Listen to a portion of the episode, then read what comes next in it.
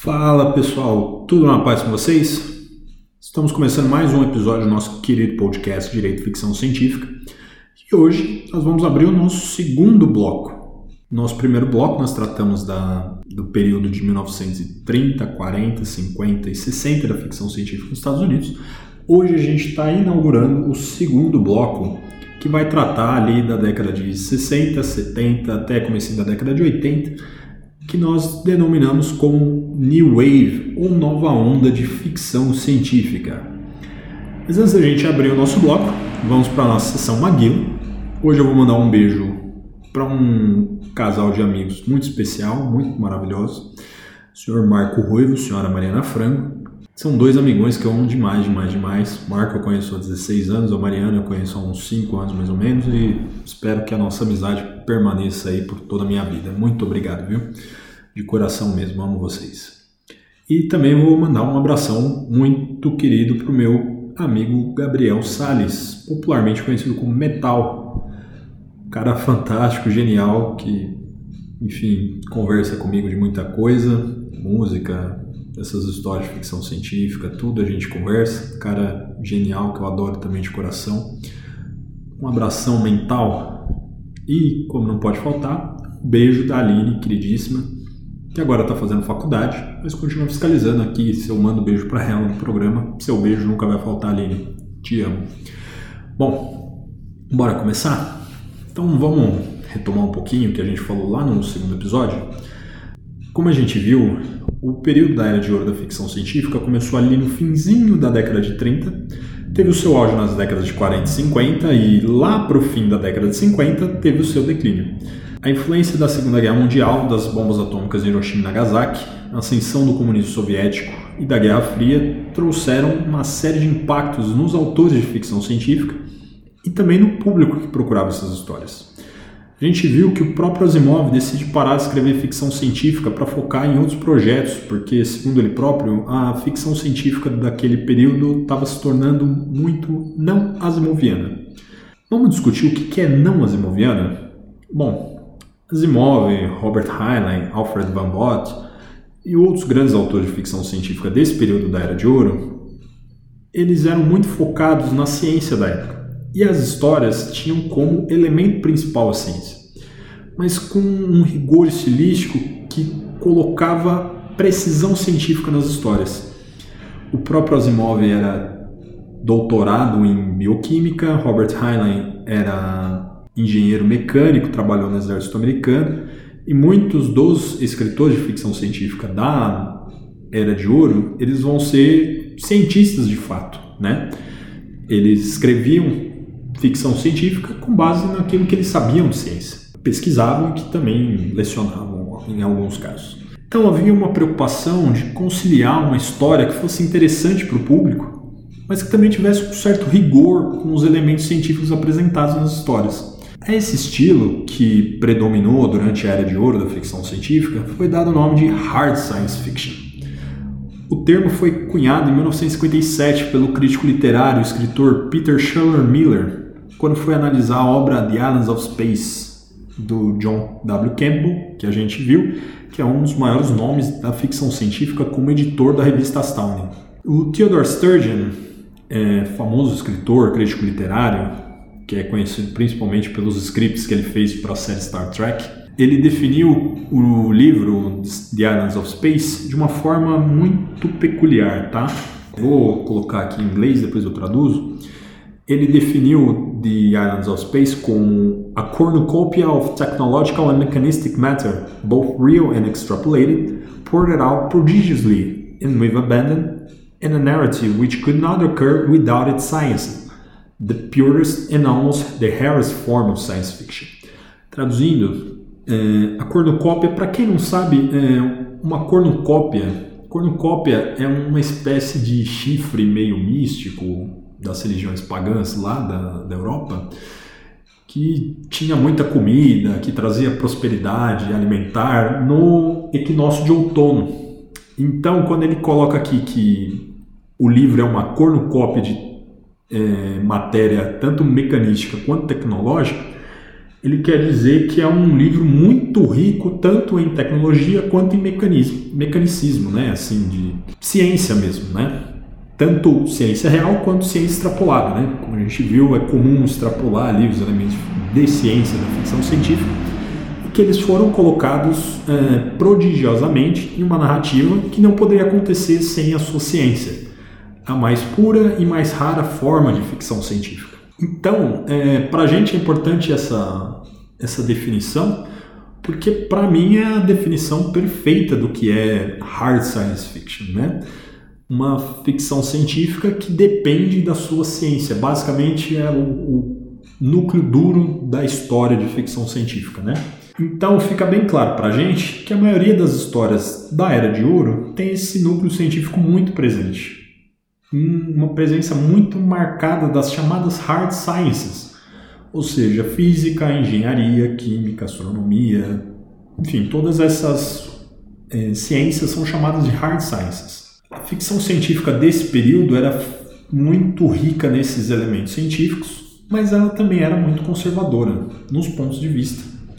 Como a gente viu, John Campbell era uma pessoa é, republicana, católica, que acreditava na superioridade do povo estadunidense com relação a todo o universo, né? ou também ao o europeu ali, não é Portugal, Espanha, né?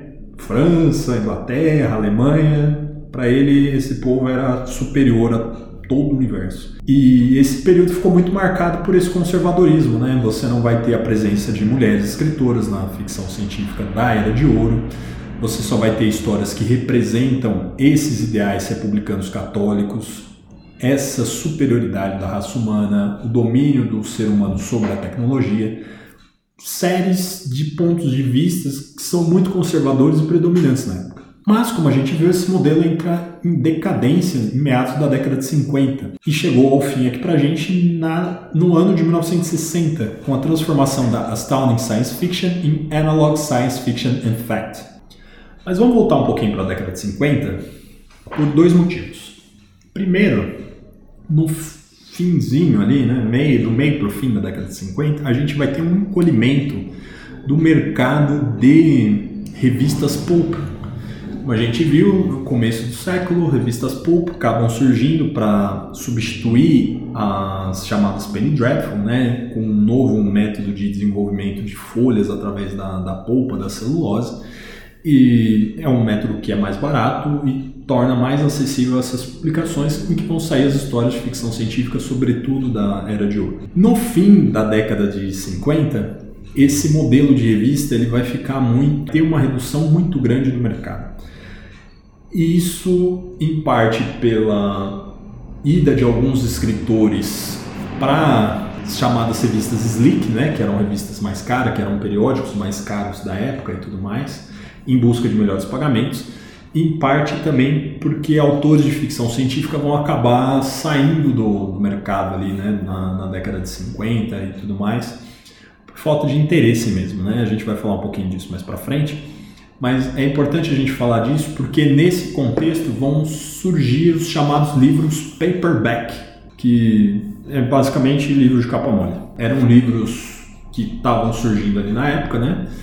Livros em formato paperback ou de capa mole, que eram mais baratos. Isso facilitou a ida de alguns autores para esse novo estilo de publicação. Isso é importante porque antes você publicava contos nas revistas, né? Você tinha uma revista que tinha diversos contos. E agora não, você vai ter uma nova publicação, que é publicação de livros, né, que demandam histórias um pouco mais longas. E muitos autores de ficção científica vão começar nesse período de paperback né, é, autores de ficção científica da nova onda. Sendo o principal deles o Philip K. Dick. É, ele começa com a publicação dessas histórias em paperback, porque como o paperback era mais barato, ficava mais fácil para os editores pegarem histórias que eles não tinham tanta fé se ia vender ou não. Eventualmente, se essas histórias fossem um fiasco, né, você perdia menos dinheiro. Mas uh, o Philip K. Dick começa nesse modelo chamado paperback, e quando ele vem a falecer, surge uma premiação com o nome dele, chamada Philip K. Dick, que só premia as histórias que são publicadas em paperback inicialmente, para valorizar esse modelo né, em que o Philip K. Dick começou. Vocês entenderem a importância do paperback, né? vai ser uma mudança drástica ali na, na escrita de ficção científica no finzinho da década de 50. O segundo motivo é o surgimento de uma revista chamada Galaxy, isso no começo da década de 50. Tá? O editor Horace Leonard Gould vai assumir a edição da revista. Isso vai causar um grande impacto no mercado, porque a revista vai ser pioneira em abandonar as ideias da era de ouro e vai trazer uma nova temática em que as histórias deixam de focar na tecnologia e no hardware e vão se passar a se concentrar mais na sociologia, na psicologia e nas sátiras sociais. Essa revista ela vai ser importante porque ela vai trazer muitos autores americanos que estavam muito insatisfeitos com o mercado de ficção científica que era dominado pelo John Campbell, que estava só publicando histórias que envolvessem a operação dianética que a gente viu lá no episódio do Robert Heinlein. A gente ainda não discutiu a fundo o que é a dianética, lá eu fiz uma apresentação, mas eventualmente eu trago alguma coisa aqui. É, mas muitos autores estavam insatisfeitos com esse, esse pensamento conservador do Campbell. E a revista Galaxy vai ser um oásis no meio desse conservadorismo, trazendo novas ideias no período. Então é bom a gente ver que nos primórdios, né, essa nova onda de ficção científica, ela não surge como uma continuidade, né, como uma evolução, as pessoas costumam chamar de evolução, né, de uma coisa que vai caminhando até outra evolução mas como uma contraposição à chamada Era de Ouro, né? A gente vai ter um, um, embate ali, né? Como se fosse um choque dessas ideias. E isso vai levar à chamada nova onda ou nova coisa de ficção científica. O termo nova onda, ele tem inspiração no cinema francês, porque nos anos 60 ele vai ter o seu período chamado de Nouvelle Vague. Nouvelle Vague, New Wave, nova onda. E a nomenclatura vai acabar pegando, tá? Vai ser comum chamar as coisas de New Wave. A gente vai ter a New Wave of British Heavy Metal, com Iron Maiden, Judas Priest lá nos anos 80. A gente vai ter um estilo musical chamado New Wave e por aí vai. New Wave vai acabar pegando. Então essa nova onda ela surge em contraposição ao estilo anterior da Era de Ouro, né? em que os autores se preocupavam mais com a chamada Hard Sciences e as histórias vão passar a se concentrar mais em Soft Sciences, né? antropologia, sociologia, psicologia. Bom, Felipe, e quando vai começar esse movimento? Nós estabelecemos que o fim da Era de Ouro começa com a, o fim da revista Astounding, no ano de 1960. Nós estabelecemos que o fim da Era de Ouro se dá com o fim da revista Astounding, no ano de 1960. E a nova onda, como a gente viu, teve os seus primórdios lá na década de 50 com a revista Galaxy, vai se estabelecer como algo mais forte a partir de 1964, com a ascensão de um editor chamado Michael Moorcock à revista New Worlds, e aqui tem uma novidade, galera, que a revista New Worlds não é americana, ela é uma revista inglesa, revista de Londres. A revista New Worlds vai concentrar muitas das publicações londrinas que se referem a esse novo estilo que estava surgindo.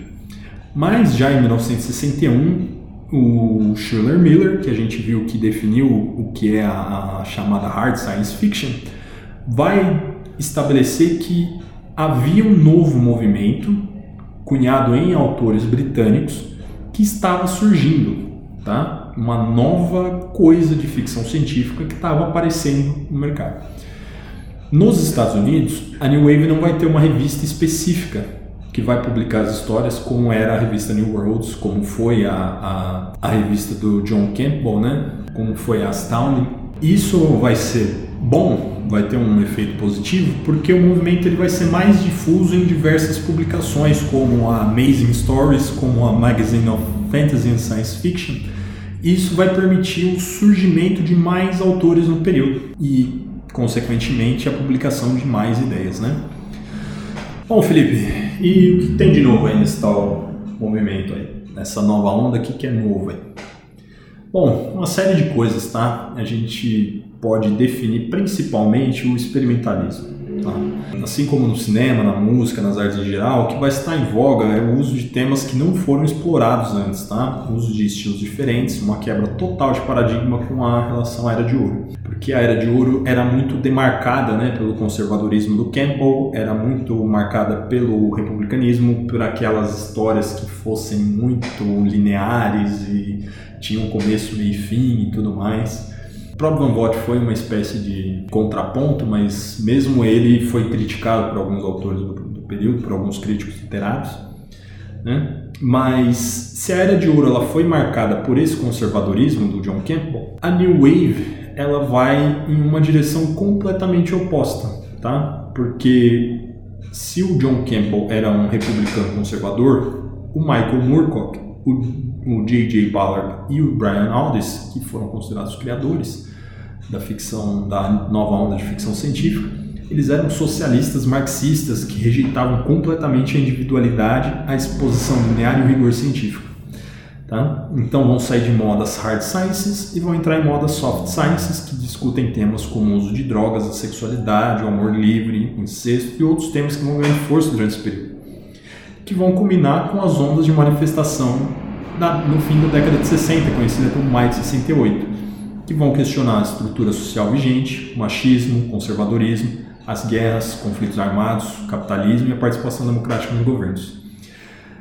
É bom salientar que já ali no fim da década de 50 você vai ter o começo da participação feminina na, na, na publicação de histórias de ficção científica. Isso vai se prolongar durante toda a década de 60 e 70. Você vai ter o surgimento de autoras como a Ursula K. Le Guin, como a Joanna Russell, você vai ter o surgimento de editoras como a de Edith Merrill, que vão trazer a participação feminina muito grande, não só para o mercado editorial, para o mercado dos autores, mas também com temáticas exclusivamente femininas, né, com coisas muito femininas, né, discutindo os papéis de gênero, discutindo a participação feminina na, na sociedade, né. Você vai ter Ursula K. Le Guin, que vai, com a sua obra A Mão Esquerda da Escuridão, questionar né, a, a diferença de gêneros, né? porque na, na história dela o ser humano chega em um planeta em que as pessoas, né, ou os habitantes daquele planeta não têm um gênero único, eles têm meio que um gênero fluido. Então eles têm uma fase masculina e uma fase feminina. E a consequência disso é, nesse planeta não há guerra. Você vai ter a Joanna Russell escrevendo The Female Man. A Joanna Russell vai escrever um livro chamado The Female Man, em que ela vai apresentar quatro personagens femininas que vivem em mundos alternativos, é, que vão questionar muito a dependência da, da mulher em relação ao homem na sociedade. A própria Joanna Russell era uma feminista ferrenha que escreveu diversos artigos questionando o, o, papel da mulher na sociedade, né, reivindicando direitos para a mulher. E tudo isso vai ficar muito em voga nesse período, né? Mas vai se discutir muito, muito mais, né? Isso pro Asimov, por exemplo, já era uma coisa não asimoviana, mas a gente vai chegar nisso lá na frente, tá bom? Uh, impulsionados pelos Beatles, pelo movimento hippie, pelas teorias comunicativas de Marshall McLuhan, pelo movimento feminista, pelo experimentalismo, essa geração ela vai ser demarcada muito pelo embate entre os autores da antiga Era de Ouro e os novos escritores. A principal manifestação desse embate vai se dar após as escaladas da Guerra do Vietnã em 1965 e a participação americana no embate, havendo na mesma publicação da revista Galaxy do período uma manifestação contrária à participação americana na guerra e outra favorável. Muitos dos escritores da Era de Ouro vão considerar a nova onda como algo vazio, com um, um simbolismo vago e com uma rebeldia desnecessária, enquanto os novos escritores vão fazer críticas irônicas e ácidas aos escritores do passado. Nos anos 70 houve uma manifestação contrária à participação estadunidense na Guerra do Vietnã, que foi suprimida com o uso violento de força policial, culminando com a morte de quatro estudantes na Universidade de Kent State. John Campbell então vai escrever para a é, revista Analog um editorial apoiando a força policial letal, alegando que as mortes foram merecidas e que qualquer protestante deveria esperar receber uma força em dose letal. O que gerou uma série de críticas dos autores que eram contrários à participação estadunidense na guerra. Bom, E quando esse movimento acabou? É difícil dizer. Como não houve um movimento, uma associação com a tal nova onda, é difícil falar de um final. Mas muito do furor que o movimento causou se dissipou na década de 70. Talvez porque o estilo passou a ser mais amplamente aceito, né? as pessoas entenderam que a nova onda veio para ficar, então pararam de pegar no pé. E também por conta da diminuição dos movimentos que geraram as críticas que levaram à nova onda. Né? Ah, em 1975, os Estados Unidos vai sair da guerra, derrotados pelo Vietnã, após a tomada de Saigon pelas tropas do Vietnã do Norte o movimento hippie vai diminuir, os Beatles vão encerrar sua parceria e também o alvoroço causado pela nova onda de ficção científica vai diminuir bastante. Mas os seus efeitos vão ser sentidos por toda a literatura da década. Como a gente viu, Asimov, né, que tinha parado de escrever porque a ficção científica era muito não asimoviana, né? Você tinha participação feminina, você é, tinha uma ficção que para ele não era ficção científica, porque para ele ficção científica é científica e se não é científica não é ficção científica. Ele vai criticar a nova onda por não ser tão científica quanto era a, a chamada Era de Ouro. E na década de 70 ele vai voltar a escrever, mas ele vai absorver muitos dos elementos que geraram a nova onda, né?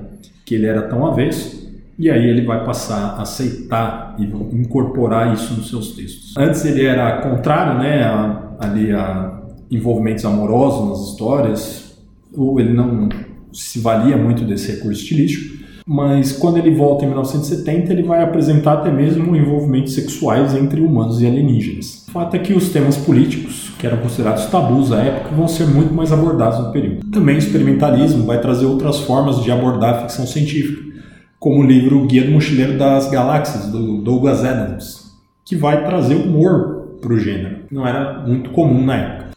Então, o nosso marco temporal para o fim da nova onda vai ser o ano de 1984, o ano emblemático para quem gosta de ficção científica. Né?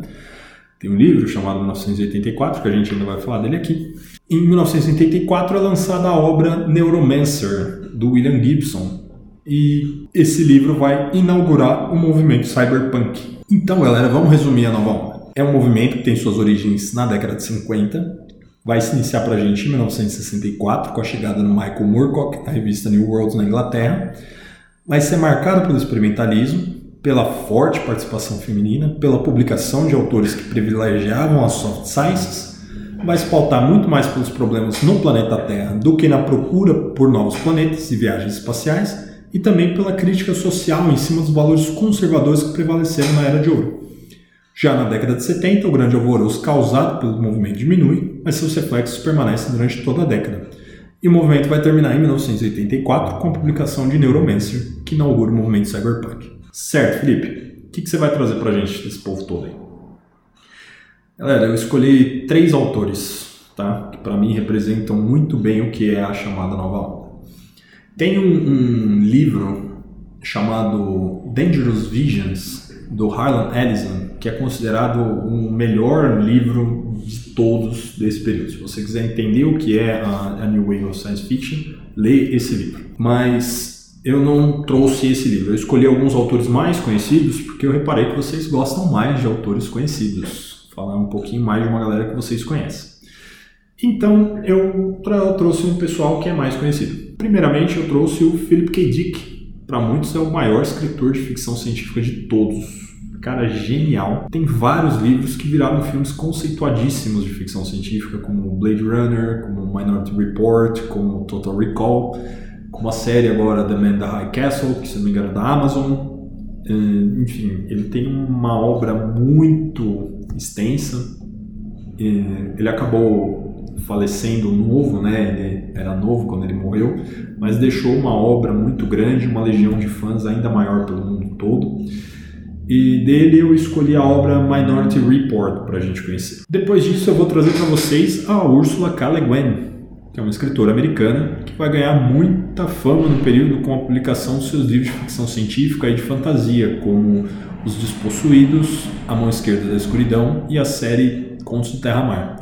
Ela vai ser um ícone feminino e feminista, tanto na literatura quanto nas críticas sociais, e também vai ser uma das maiores influências no ensino do ato de escrever. ela vai focar muito no, no como escrever, né? Na edição do Van Vogt, a gente viu que ele lê um livro né, chamado The Only Two Ways to Write a Short Story e a própria Ursula K. Le Guin também vai se focar muito nesse, nesse método de escrita, né, em ensinar como escrever boas histórias e tudo mais. Isso é muito importante para quem quer que vai escrever aí, quem estiver me ouvindo quiser ser autor e tudo mais, procura saber o que ela tem aí sobre esse tema, porque ela é muito boa, tá? E é importante, é muito importante saber como escrever, né? Não é simplesmente achar que a ideia vem na tua cabeça, porque às vezes você até tem uma ideia boa, mas se você não souber transmitir essa ideia, não souber escrever, não souber passar, é, você acaba desperdiçando muito potencial. Da Ursula K. Le Guin, eu escolhi o livro Do Outro Lado do Sonho para apresentar para vocês. Por último, a gente vai falar do menos conhecido, mas também muito importante para o movimento, chamado Michael Moorcock, que ficou conhecido como o criador da nova onda, juntamente com Jay Ballard e o Brian Aldiss, lá na Inglaterra. Ele é um escritor anarquista que criticava o individualismo e o ódio às massas promovidas pelo capitalismo liberal. E o Michael Moorcock, ele é conhecido pela série de livros Elric de Bom, que muitos acreditam que influenciou a série The Witch, e também pela série do Jerry Cornelius, e falando do Jerry Cornelius, o livro que eu escolhi para vocês é o primeiro livro da quadrilogia do Jerry Cornelius, chamado The Final Program. Bom, galera, chegamos ao final do nosso episódio. Espero que vocês tenham gostado e bora surfar essa nova onda de ficção científica nos próximos episódios, tá bom?